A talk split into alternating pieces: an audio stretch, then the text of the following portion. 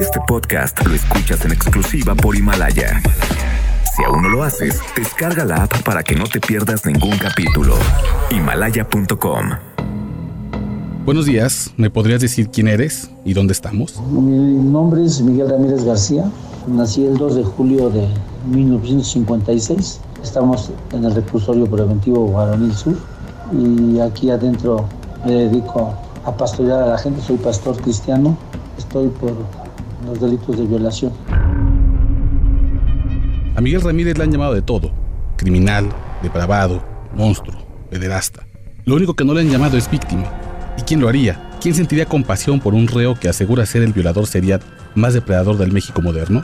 Pero si queremos conocer su historia, hay que hacerlo desde el principio, cuando tenía cuatro años y vivía en una zona marginada en el Cuautla Morelos de los años 50. Hijo de un hombre alcohólico y una empleada doméstica, tan pobres que lo obligaban a salir a la calle sin ropa. Esa desnudez forzada atrajo la atención de un hombre que Miguel recuerda como Felipe, dueño de la única tienda La Redonda.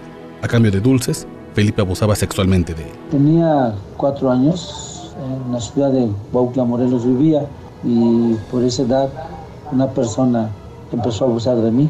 Fueron cuatro años de abuso hacia mi persona. En una tiendita, en una tienda que él tenía, cerraba las cortinas y él empezaba a hacerme tocamientos. Me regalaba dulces, me decía que no le dijera a nadie.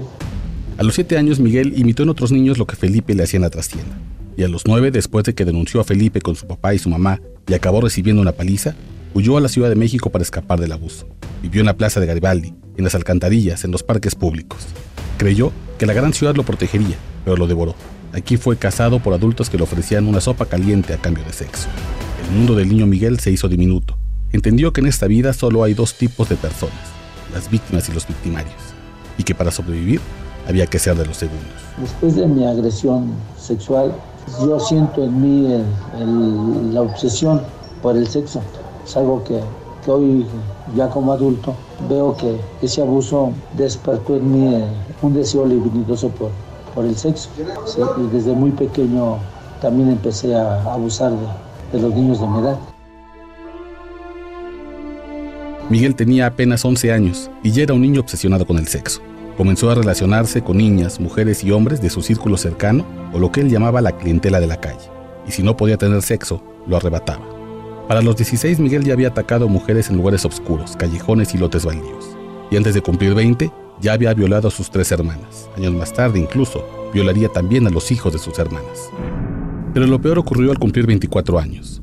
Su adicción a la violencia sexual lo convirtió en lo que él llama un violador de tiempo completo. Según sus recuerdos, Miguel llegó a abusar de hasta tres personas distintas en un mismo día, en una vida desbocada por el alcohol, las drogas y su obsesión por dañar tanto a las personas que lo habían dañado a él desde niño. Si le preguntas, Miguel te dirá que violó a cientos de mujeres, hombres, niños y niñas. Un número preciso de las víctimas no lo tengo claro, pero fueron cientos de ellas. No quiero darte un, número, pero sí fueron cientos de pe- personas. Desde niño era así. Eran los años sin redes sociales, sin publicaciones virales con retratos hablados o modus operandi de los agresores ni cámaras de vigilancia en las calles o en los teléfonos. Además, era un tiempo aún peor para que una mujer denunciara una violación ante la policía. Todo eso ayudó a que durante años Miguel violara con total impunidad. Sin embargo, incluso sin decenas de denuncias, la policía ya lo buscaba obsesivamente. Hasta le habían puesto un apodo que resonaría en las crónicas de Nota Roja, el Chacal, famoso por violento y veloz. Tan escurridizo que técnicamente la policía nunca lo atrapó. Él se dejó atrapar en Coyoacán un 15 de septiembre, tras una década de romper vidas. Fue en un operativo que hizo, que hizo la policía, después de muchos que me hicieron, que nunca pudieron agarrar, porque corría. Un 15 de, septiembre de 1990. Como te decía, yo oía voces y, y pues ese día escuché una voz y en vez de correr me quedé en shock, como oído, y ya no corrí. Y la voz me, indicaba que, que caminara hacia, hacia el vehículo que traían los agentes. Y de shock llegué ahí con ellos, me meten a la patrulla y recuerdo que había una jovencita con, con ellos que les ayudó a reconocerme. Aquel día el chacal supo que cuatro valientes mujeres lo habían denunciado y que eso había precipitado su arresto. Y él confesó que en realidad tenía cientos de víctimas. Cuando terminó de vomitar sus memorias, el chacal se quedó solo seis días en unas galeras por el centro histórico y no dejó de temblar de miedo.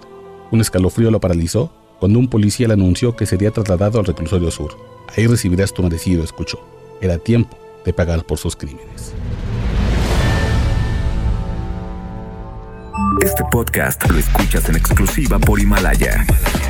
Si aún no lo haces, descarga la app para que no te pierdas ningún capítulo.